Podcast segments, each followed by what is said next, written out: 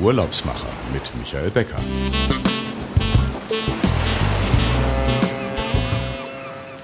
Herzlich willkommen, liebe Zuhörerinnen und Zuhörer, zu unserer neuen Ausgabe der Reisepodcast Die Urlaubsmacher.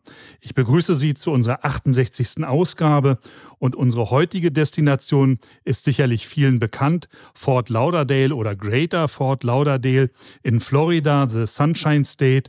Und dort gibt es natürlich nicht nur Strände und Museen und Shopping Malls und das weltgrößte Drive-In-Kino, sondern auch noch viel, viel mehr und was man alles so in Fort Lauderdale, das man auch als Venedig Amerikas nennt, so erleben kann, das bespreche ich heute mit meinem Gast. Sie vertritt Fort Lauderdale oder besser gesagt, wie ich eben schon sagte, Greater Fort Lauderdale mit den noch zusätzlichen ganzen Bezirken, die dazugehören.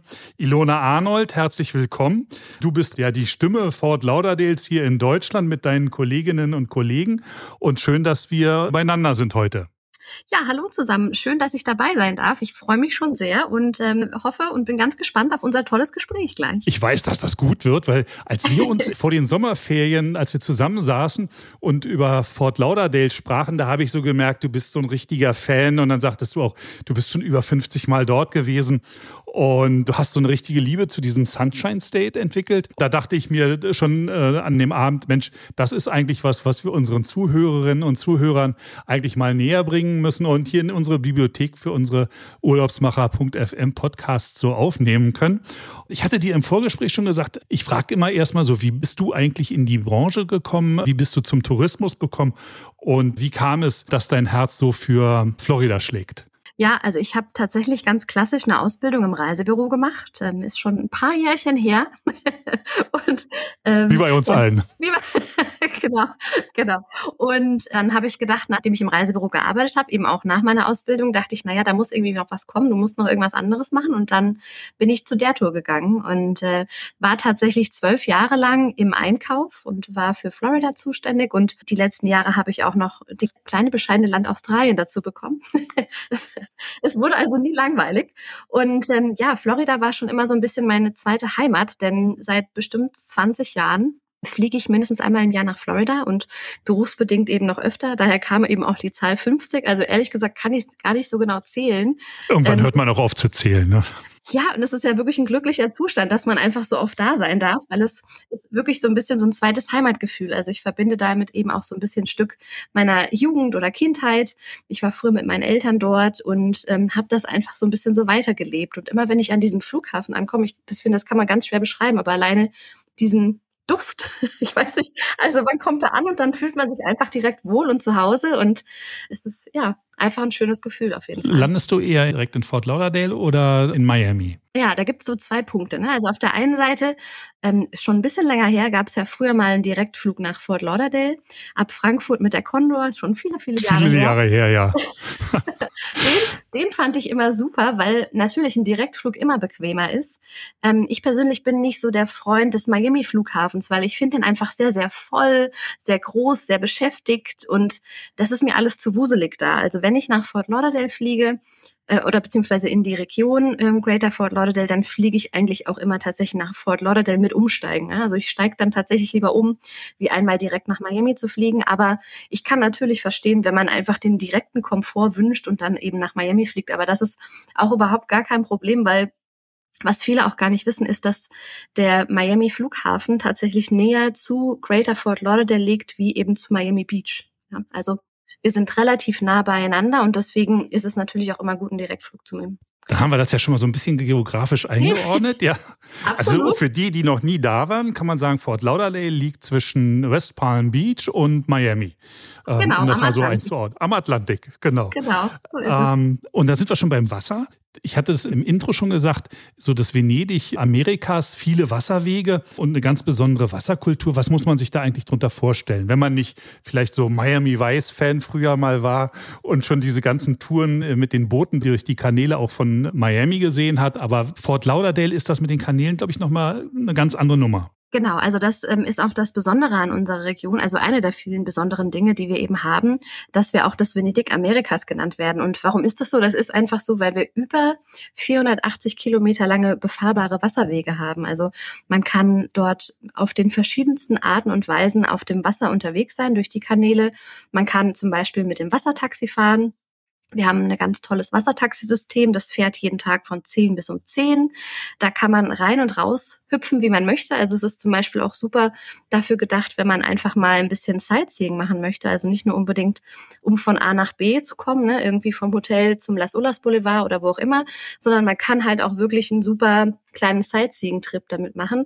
Und man hat verschiedene Möglichkeiten. Man kann da ein Tagesticket buchen, ein Dreitagesticket, ein Wochenticket. Also da gibt's wirklich die verschiedensten Möglichkeiten. Und wir haben 21 Wassertaxi-Stops. Und wenn man tatsächlich einmal rumfahren würde, bräuchte man drei Stunden. Also man ist schon einen Moment unterwegs. Und ähm, man kann den wirklich auf mehrere Tage verteilen. Das lohnt sich auf jeden Fall. Und da gibt's einfach ganz, ganz viele tolle Sachen, wo man eben auch mal ein- und aussteigen kann. Also, also es ist im Grunde wie so Hop-on, Hop-off und ja. wie der Bus auf, auf dem Wasser. Ja, genau, ja. genau. Der Wasserbus sozusagen. Der Wasserbus. Ich kann mich dran erinnern, in Berlin hat man das auch mal so überlegt, ob man nicht ähm, so auch so Wassertaxi-artmäßig eine zusätzliche Linie einrichtet. Das, wird das auch so von allen so angenommen, um von A nach B zu kommen? Ja, also natürlich muss man sagen, in den USA ist es ja schon immer noch so ein bisschen die Autofahrerkultur. Ne? Also selbst für 300 Meter nimmt man da das Auto und würde die nicht zu Fuß gehen. Es ist immer weniger, also es nehmen immer mehr Leute eben auch öffentliche Verkehrsmittel, in dem Fall das Wassertaxi oder vielleicht eben auch mal ein Fahrrad.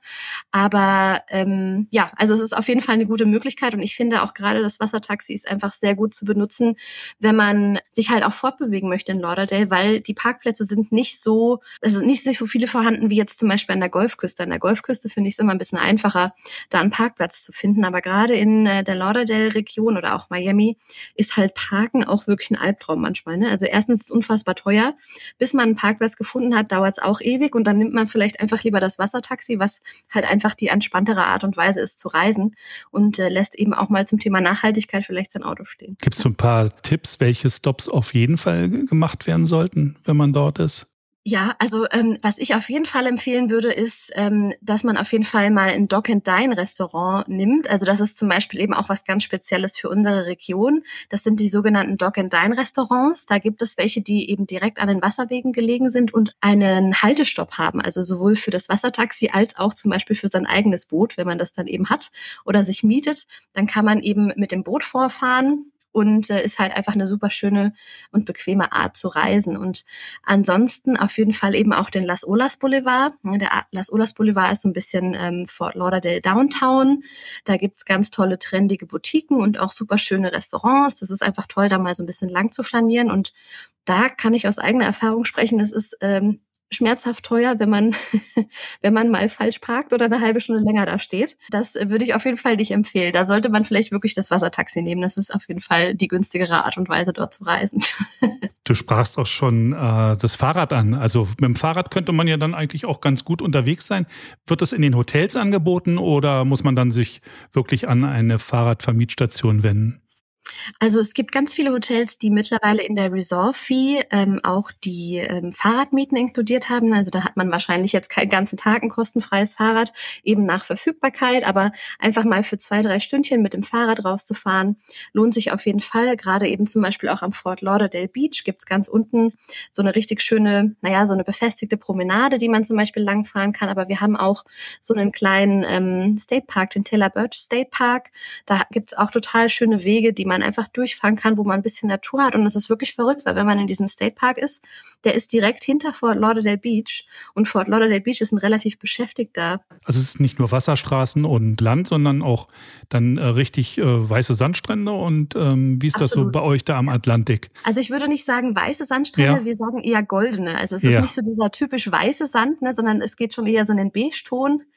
Ähm, aber wir haben 39 Kilometer lange Sandstrände, also eine Küste komplett durchgängig. Und auf dieser Küste gibt es acht verschiedene Strandabschnitte. Und äh, da ist wirklich für jeden was dabei. Also ich zum Beispiel mag total gerne den ähm, Lauderdale by the Sea Strandabschnitt. Ich finde, der ist so ein bisschen ruhiger und der ist unmittelbar zu dem Fort Lauderdale Beach.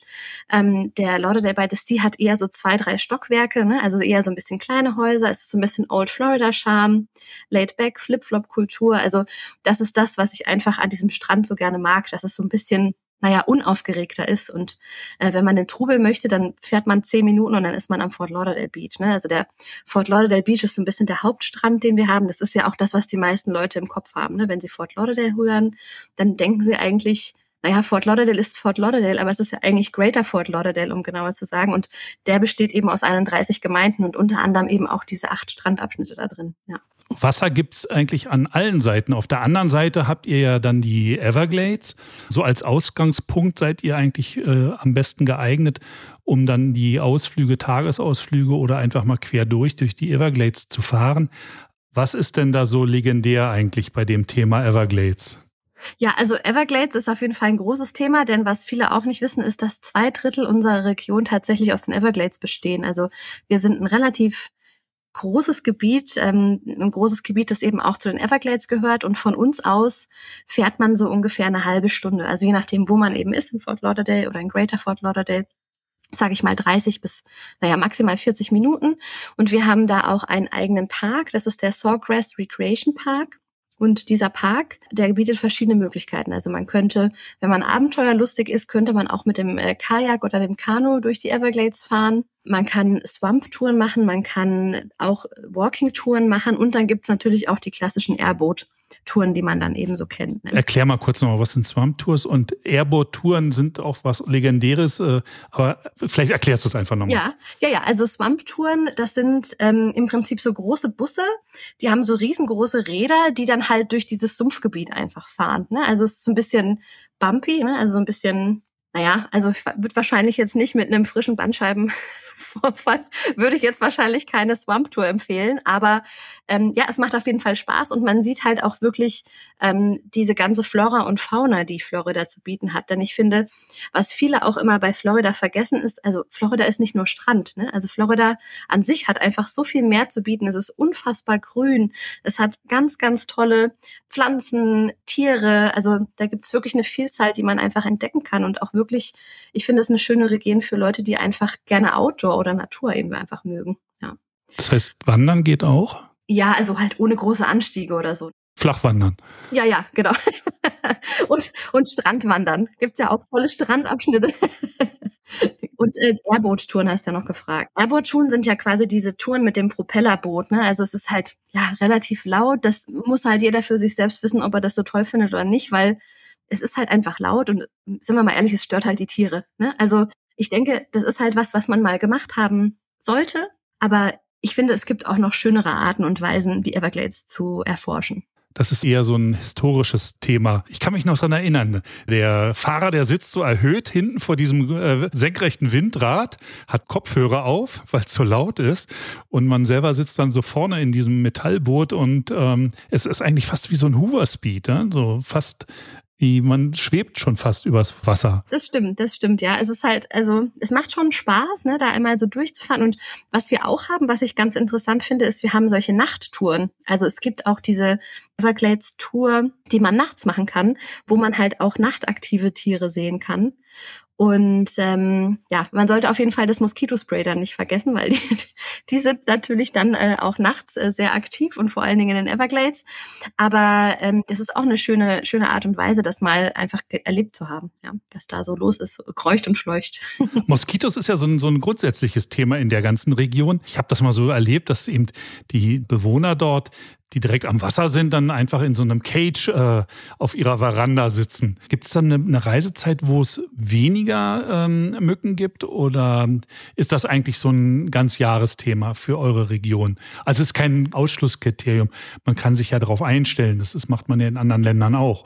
Aber ähm, gibt es besondere Jahreszeiten? Prinzipiell, also gerade heutzutage gesprochen, also wenn wir mal überlegen, jetzt haben wir ja Oktober und wir hatten jetzt in Deutschland irgendwie immer noch 28 Grad, ähm, kann man sich ja so auf nicht nichts mehr richtig verlassen. Ne? So richtig Jahreszeiten gibt's nicht mehr. Und deswegen sagen wir eigentlich auch, Florida generell ist eigentlich ein Ganzjahresreiseziel. Man muss halt einfach immer nur wissen, auf was man sich einlässt. Ne? Also der Sommer muss man einfach wissen, also Sommer, da spreche ich jetzt von, naja, Juli, August, September, da kann es halt auch mal regnen. Aber ich war jetzt vor einer Woche da und naja, der Regen, also das hieß dann, es hat halt nachmittags mal eine Stunde geregnet und dann war es auch wieder gut.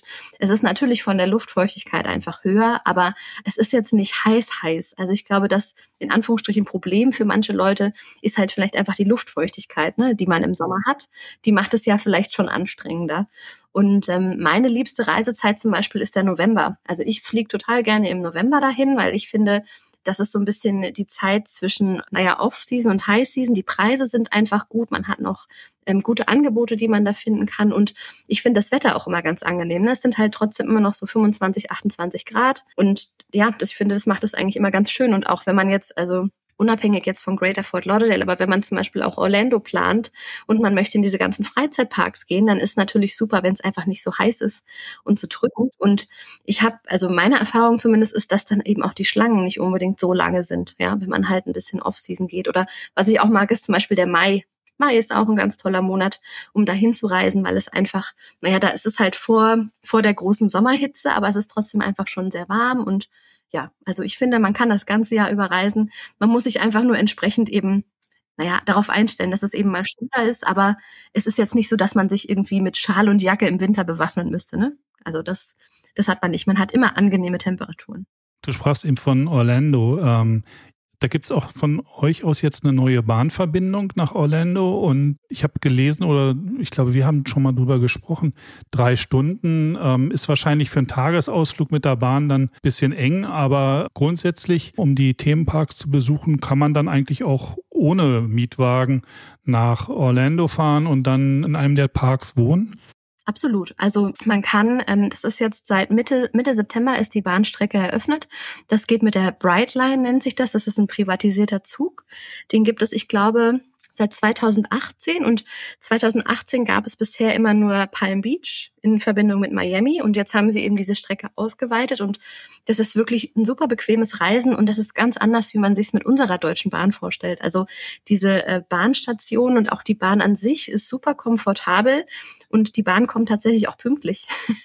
also ich meine, da gibt's natürlich jetzt nicht so viele Bahnen, da fährt halt dann vielleicht eine in der Stunde, aber wenn die halt um 13.06 Uhr kommt, dann fährt die halt auch um 13.06 Uhr. Und ähm, also da, da gibt's halt keine, keine Verspätungen und so. Und natürlich ist es zugegeben jetzt kein Hochgeschwindigkeitszug, so wie wir den kennen. Ne? Also mit dem Auto braucht man ungefähr vier Stunden von Fort Lauderdale nach Orlando. Aber ich finde drei Stunden angenehmes Reisen immer noch attraktiv, wenn man sich einfach überlegt, man muss mal nicht selbst mit dem Auto fahren, muss sich durch den Verkehr quälen, sondern man kann halt sich einfach in die Bahn setzen. Und ich finde, es ist ja auch eine Überlegung zu sagen, also erstens zum Thema nachhaltiges Reisen. Und man könnte sich zum Beispiel auch für den Anfang, könnte man sich ja auch den Mietwagen sparen. Ne? Also dass man halt sagt, naja, man startet zum Beispiel in Fort Lauderdale, bleibt da erstmal drei, vier Nächte, braucht man nicht unbedingt einen Mietwagen. Dann fährt man mit der Brightline hoch, dann macht man noch die Parks, dann spart man sich auch dort die Parkgebühren, weil die sind ja auch nicht ganz unerheblich bei den ganzen Freizeitparks. Und dann, wenn man zum Beispiel weiter an die Golfküste fährt, nimmt man dann einen Mietwagen. Dann hat man wahrscheinlich schon mal locker das Geld für eine Woche Mietwagen gespart. Ja. Und man kann dann ja in, in Orlando die Shuttles zu den Parks benutzen. Das ist ja auch oft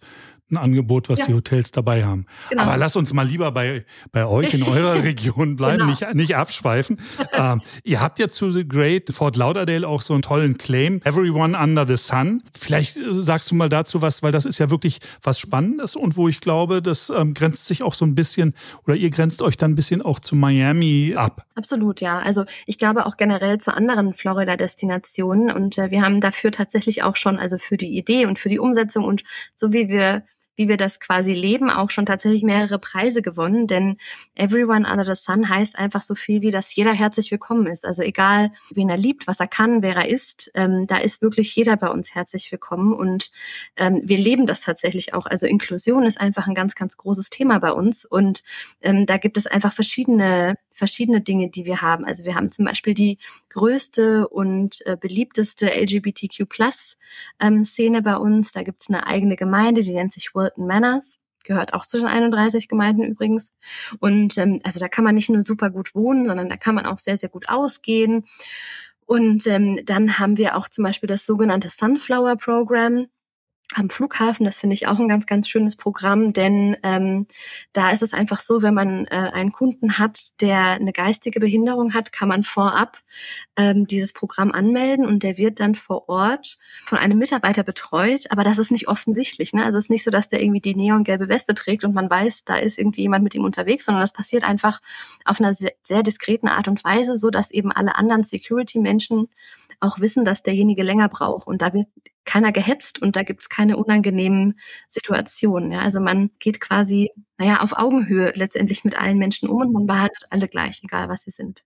Ihr habt ja auch so barrierefreie Strandzugänge, ja, was ja auch genau. oft sehr wichtig ist, wenn man eben im Rollstuhl unterwegs ist. Absolut, genau. Also wir haben so ein bisschen aus wie so Sandsäcke, die einfach bis vor zum Wasser gelegt sind. Und da kann man einfach, wenn man letztendlich zu Fuß nicht mehr ganz so gut unterwegs ist oder auch vielleicht mit dem Rollstuhl unterwegs ist, kann man tatsächlich bis vor zum Wasser fahren und muss sich irgendwie keine Gedanken machen, wie man dann eben vor und wieder zurückkommt. Und an den Stränden kann man zum Beispiel eben auch diese Rollstühle mieten, die so große Räder haben. Ne? Also die sind extra quasi auch für Strand und Sand ganz gut.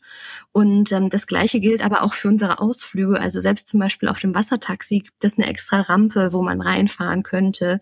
Und auch die ganzen Ausflüge, die wir anbieten, sind wirklich alle barrierefrei. Das hört sich ja ganz gut an. Ich finde gut, dass daran gedacht wird und dass das eben auch so fortschrittlich dann umgesetzt wird. Wir sprachen jetzt eben über Strand und ja, Hotels und Nachtleben. Das ist ja auch ein großer Punkt. Und dann kommt natürlich noch die ganze Kreuzfahrtszene hinzu.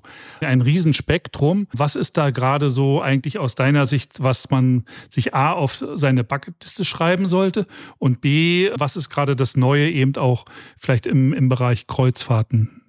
Ja, also das waren jetzt viele Fragen auf einmal. Ja, ich, hoffe, ich, ja, ich erinnere mich an alle noch. Ach, Ansonsten musst du mich nochmal. Es geht immer so viel durch den Kopf dann. Ne? ähm, also zum Beispiel auf die Bucketlist. Und ich finde, das ist was, was äh, ganz viele gar nicht wissen, ist, dass man bei uns tatsächlich auch ganz gut ähm, tauchen und schnorcheln kann. Also ah ja, 100, genau. 150 Meter vom Strand entfernt haben wir so einen Schiffswrack, was man ganz gut, sagt man eher Schnorchel? Und da tauchen ja. kann. Ja. Also, naja, ihr wisst ja, was Wrack, ich meine. Also, Wracktauchen. Wracktauchen, genau. Das kann man machen. Das ist übrigens bei einem meiner Lieblingsstrände, Lauderdale by the Sea, also direkt vor der Küste letztendlich. Und ähm, das ähm, finde ich ist immer ein ganz, ganz netter Ausflug. Und was ich auch total gerne mag, wenn man jetzt mal am Wochenende in Lauderdale ist, also zwischen Donnerstag und Sonntag ist das, glaube ich. Da kann man unsere einzigartige Mermaid Show sehen. Die findet in der Rack Bar statt und das, diese Rack Bar ist im Bee Ocean Resort. Das ist eigentlich ganz cool. Es gibt halt äh, so eine Familienshow und dann gibt's die bisschen schlüpfrige Variante für Adults Only, das eben auch übrigens zeigt, dass wir einfach nicht ganz so typisch amerikanisch sind. Ne? Also wir sind einfach nicht so hochgeschlossen und ähm, naja, wie soll ich es nennen? Nicht Brüde. ganz so Prüde, ja. das hast jetzt du gesagt, ich habe es nur wiederholt. und ähm, ja, das ist einfach mal ein Riesenspaß, so ein bisschen für Abend. Und die Tickets sind jetzt auch nicht ganz so teuer und da ist so ein Mindestverzehr dabei. Also ich glaube, das Ticket liegt irgendwie bei 40, 40 Dollar oder so und da hat man 30 äh, Dollar Mindestverzehr dabei. Das heißt, ähm, da kann man auch super schön essen. Also ich habe da, glaube ich, mein bestes Filet Mignon gegessen. Ähm, das war wirklich, wirklich sehr, sehr gut. Und es ist halt einfach mal ein bisschen Spaß. Es ist halt leichte Kost. Das ist jetzt nichts nichts Hochtrabendes, aber es ist auf jeden Fall mal ähm, schön, das gesehen zu haben. Und es ist halt ein bisschen einzigartig. Und was wir eben auch haben, ist, ich weiß nicht, ähm, ob du das schon mal gesehen hast, aber dieses ähm, Hard Rock Hotel, was wir haben, ne? diese, diese Genau, richtig. Diese Riesengitarre, das ist ja ein Riesen-Happening und die ist auch bisher einzigartig. Also ich habe gehört, in Las Vegas bauen sie jetzt wohl auch gerade eine, aber ihr müsst euch auf jeden Fall merken, die erste war bei uns.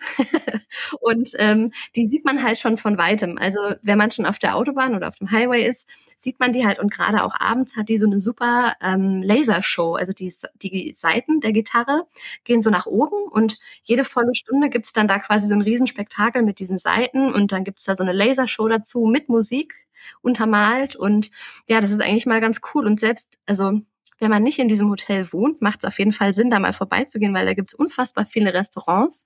Also unter anderem auch ein super Sushi-Restaurant, hat schon mehrere Preise gewonnen und natürlich auch ganz klassisch. Die ganzen so Klassiker, ja. Genau, so ein Hardrock und ähm, es ist halt auch ein riesen Casino. Also 24-7 ist da was los. Es ist tatsächlich Las Vegas-Feeling, da weiß man nicht mehr, ob Tag oder Nacht ist.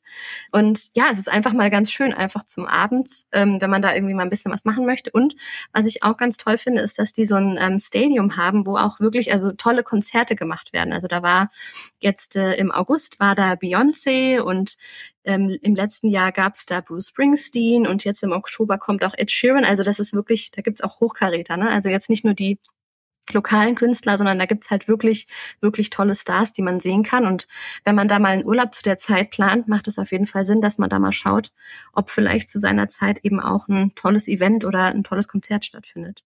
Gibt es dort auch die ganzen Ausstellungsstücke, was so für Hardrock bekannt ja. ist? Von goldenen und Platin Schallplatten bis hin zu Gitarren und Kostümen? Genau, Kostüme, ja, genau. Also es ja. gibt eine Vielzahl von Kostümen. Also das ist richtig, richtig toll gemacht, ja.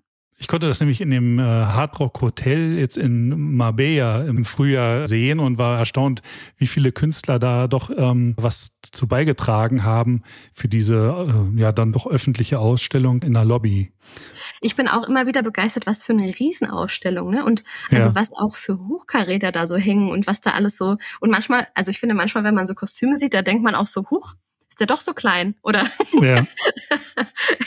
hat der doch so kleine Füße oder so, ne? Also, das ist vielleicht so ein Frauending, aber äh, das ist das, was ich direkt denke. Kreuzfahrten war ja auch noch so ein Thema, was wir besprechen wollten. Wer legt alles in Fort Lauderdale an? Sind das nur die ähm, Bahamas-Schiffe oder was ist da so bei euch los? Ja, genau. Also Kreuzfahrten ist auch ein ganz großes Thema, weil was viele gar nicht wissen, ist, dass der Port Everglades, also unser Kreuzfahrthafen, ist der drittbeschäftigte Kreuzfahrthafen der Welt. Also eigentlich tatsächlich, ähm, da ist relativ viel los und es gibt sehr, sehr viele Schiffe, die bei uns rein und rausfahren. Und was ganz neu sein wird, ist jetzt, dass im November ein Disney Cruise Terminal eröffnet. Also das heißt, das erste Disney-Schiff kommt eben zu uns. Und im nächsten Jahr gibt's noch ein zweites Schiff. Und ja, da wird es ein riesen Happening sicherlich dazu geben. Und ansonsten haben wir aber tatsächlich eben auch die ganz luxuriösen Varianten. Ne? Also man kann auch mit den Ritz-Carlton Yachten zum Beispiel ab uns fahren. Wir haben Royal Caribbean, Holland America Lines. Also da gibt's wirklich eine Vielzahl. Und es ist nicht nur Bahamas. Also ne, es gibt ja unterschiedliche, aber auch tatsächlich viel tiefer in die Karibik, ähm, in die man da einsteigen kann. Also da gibt's wirklich ganz, ganz tolle Kreuzfahrten. Und dann ist es eben auch immer eine gute Überlegung, wenn man zum Beispiel Greater Fort Lauderdale eben vor oder danach noch zwei, drei Nächte einplant. Ne? Also dass man Pre- oder Post macht. Disney eigenes Terminal heißt dann äh, Mickey Mouse macht den Check-in. Ja, genau. Also ich weiß gar nicht, ob die auch den Check-in macht. Vielleicht hat sie so kleine Öhrchen auf, ne? Aber ähm, ja, also wir haben tatsächlich ein neues ähm, Terminal und also wer die Kreuzfahrten kennt, die sind ja auch wirklich wahnsinnig hochwertig. Ne? Also da ähm, da gibt's wirklich ganz, ganz tolle Routen, die die auch haben. Und also ich habe es bisher noch nie geschafft, aber äh, das ist auf jeden Fall auf meiner Liste, dass ich mal so eine Disney-Kreuzfahrt mache. Hast du schon mal eine gemacht? Ich habe noch keine gemacht und das ist bestimmt, äh, also vielleicht auch, wenn, man Kinder hat oder so was ganz Besonderes oder ja, äh, dann hat man eben den Themenpark auf dem Schiff und, ähm, ja. und ja, kann sich im Grunde eine Woche bespaßen lassen. Ja, und ich glaube, also wenn das wirklich so ist wie in den ganzen Parks, ne, weil Disney lebt ja auch von diesen ganzen vielen kleinen Details, ja. die die so haben. Also ich glaube, dann ist das wirklich, also da kann man wahrscheinlich jeden Tag was Neues entdecken. Viele sagen ja, wenn so viele Kreuzfahrtschiffe ähm, im Hafen sind, dann ähm, hinterlässt das auch Spuren in der Stadt. Äh, merkt ihr das auch oder ihr habt eher, ihr habt ja weniger Tagesausflügler, ihr habt gar keine Tagesausflüger, weil bei euch beginnen und enden meist die Kreuzfahrten. Ist das richtig? Genau, also ich würde sagen, 80 Prozent der Kreuzfahrten beginnen oder enden bei uns. Deswegen haben wir jetzt nicht so diese typischen, ne, die irgendwie rein raus an einem Tag gehen. Ähm, wenn wir das mal haben, dann gehen die gehen die meistens shoppen. Ne? Also wir haben ja, wir haben Ach ja, ja genau, das musst du auch noch erzählen. Ja. Genau, mit der mit der Sawgrass haben wir ja die größte Outlet Mall Amerikas und ähm, also da ich meine, die ist beliebt bei jedem und besonders bei Latinos eben auch. Also die gehen ja immer so, die richtigen Profis gehen da mit Koffern shoppen. Ne? Da gehst du nicht nur mit der Handtasche hin, sondern nimmst du gleich deinen ganzen Koffer mit und machst den dann voll. Und das ist halt eine Riesenmall, die hat über 350 Geschäfte indoor. Da gibt's dann eben sowas wie Levis, Tommy Hilfiger, Nike, so diese ganzen Klassiker. Und dann gibt's außen noch uh, The Colonnades, heißt es. Es ist total schön angelegt, ist so ein bisschen mediterran, würde ich sagen, so von der Farbe und so, so wie die Häuschen gebaut sind. Und das ist eher so Luxus-Shopping, ne? also Gucci, Prada und Co. ja, also sollte man auf jeden Fall mal gesehen haben und da gibt's auch ganz tolle Restaurants. Also ich meine, das sind dann eher so die Ketten-Restaurants, ähm, ne, wie Cheesecake Factory und Co., aber äh, man kann auf jeden Fall, man wird nicht verhungern und verdursten dort. Und, und am Ende, am Ausgang, nimmt man dann diesen UPS äh, Postbox Store ja. und, schickt sich, und schickt gleich alles nach Hause. Am besten, genau. Lona, wir kommen schon zum Ende unseres Podcasts für heute. Ich habe ja immer noch so eine Abschlussfrage, äh, ja. mit der ich dich jetzt noch überraschen muss oder überrasche. Ähm, wo geht eigentlich deine nächste Reise hin, wenn es jetzt mal nicht Florida ist? ja, also Florida war es tatsächlich vor zwei Wochen. Da war ich im Urlaub in Florida, aber Ende des Jahres ähm, geht es für mich tatsächlich nach Thailand. Was ganz anderes. Ja, genau, ganz andere Seiten. Ich ähm, war schon öfters in Asien und ich finde Asien auch wunderschön. Und ja, ich hatte mal irgendwie wieder Lust auf Thailand und dachte, äh, lass mal Thailand machen. Sehr schön. Dann, bevor wir uns verabschieden, noch ein kleiner Hinweis für unsere Zuhörer. Wenn Ihnen die Ausgabe heute wieder gefallen hat, dann Daumen hoch im Portal Ihres Vertrauens für Podcasts. Und ähm, wenn Sie uns noch nicht abonniert haben, dann abonnieren Sie uns. Dann kriegen Sie immer den Reminder für die nächste Ausgabe, die dann auch wieder in 14 Tagen kommt.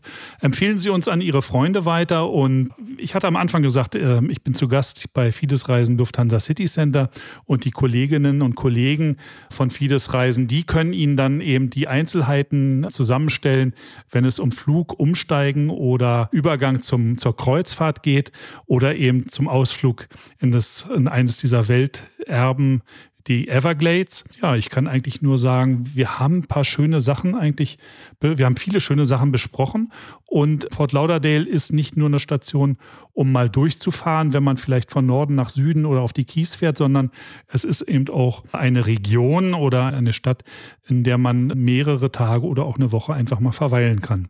Ilona, vielen Dank, dass du dabei warst und wir sehen uns dann vielleicht äh, in Berlin oder in Frankfurt oder ja, wo auch immer gerne. wieder.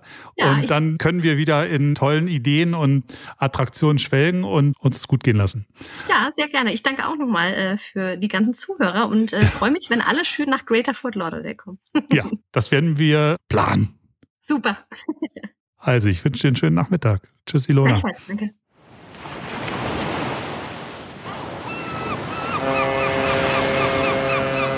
Die Urlaubsmacher mit Michael Becker.